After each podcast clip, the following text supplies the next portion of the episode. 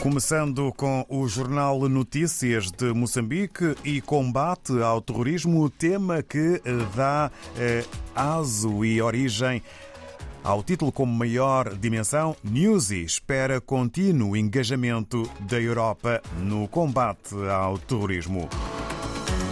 Com direito a fotografia, Fala-se e escreve o Jornal Notícias na sua capa. Comissão Consultiva do Trabalho busca novo modelo de fixação de salário mínimo.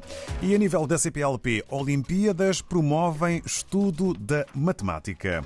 Agora, Angola, com o jornal O País, professores universitários adiam greve para fevereiro do próximo ano. Destaque fotográfico eh, para eh, o título que é o maior, com letras garrafais, o maior nesta capa do jornal O País de Angola de hoje, encerrados sete cemitérios clandestinos em Banza, Congo.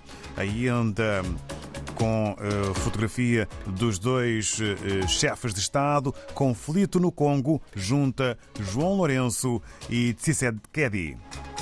Avançamos eh, para Santo Meio Príncipe, segundo a agência STB Press, professores suspendem aulas na escola preparatória em protesto à inoperância de casas de banho.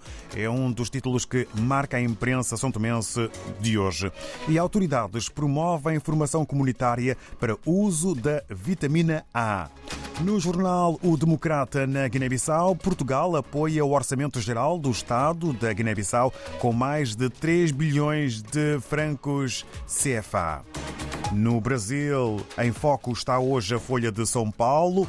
Letras garrafais para o título maior: Bolsonaro inicia transição e condena bloqueio de vias. Presidente reconhece pleito e diz a seguidores que não uh, cerceiem o direito de ir e vir a fotografia de funcionários que estavam a tratar do púlpito presidencial usado por Jair Bolsonaro durante cerca de dois minutos.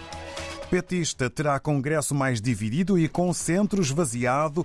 É um outro assunto que faz manchete na capa do jornal Folha de São Paulo, que escreve ainda a Polícia Rodoviária Federal na... intervém, mas barreiras continuam em 19 estados com cortes de estradas por parte de apoiantes de Jair Bolsonaro. Regressamos, entretanto, à África.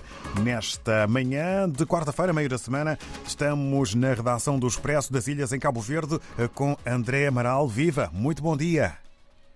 Bom dia, David.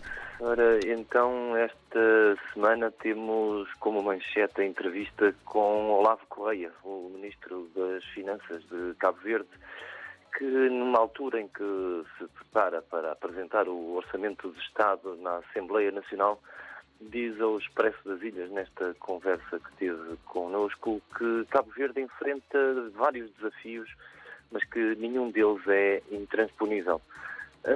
também destacamos a entrevista com Ana Graça, coordenadora do Sistema das Nações Unidas em Cabo Verde, está de partida do país, depois de quase cinco anos em Cabo Verde, e diz então esta diplomata portuguesa ao Serviço das Nações Unidas que trocar a dívida por investimento é essencial para Cabo Verde se restabelecer.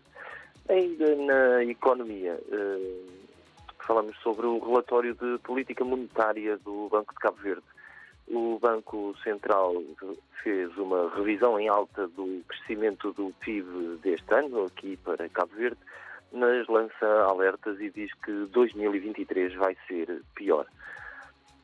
Falamos sobre as aldeias SOS também, que vão criar um novo espaço de acolhimento na Ilha do Fogo e vão apresentar em breve um aplicativo para denúncias de maus tratos por parte de crianças.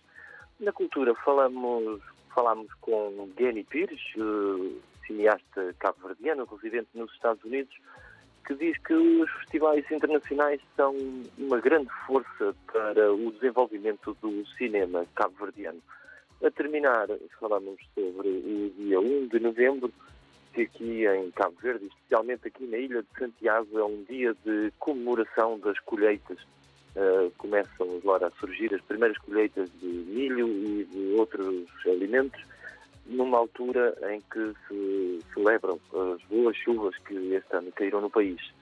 E este ano, esta semana são estes os títulos do Expresso, David. Muito obrigado, André Amaral. Um abraço para toda a equipa do Expresso das Ilhas e a respectiva redação, naturalmente. Boa jornada e um encontro que fica marcado para a próxima semana. Até para a semana, então. Até para a semana. Ficamos a saber tudo o que podemos ler eh, no Expresso das Ilhas, na mais recente edição, eh, com o André Amaral.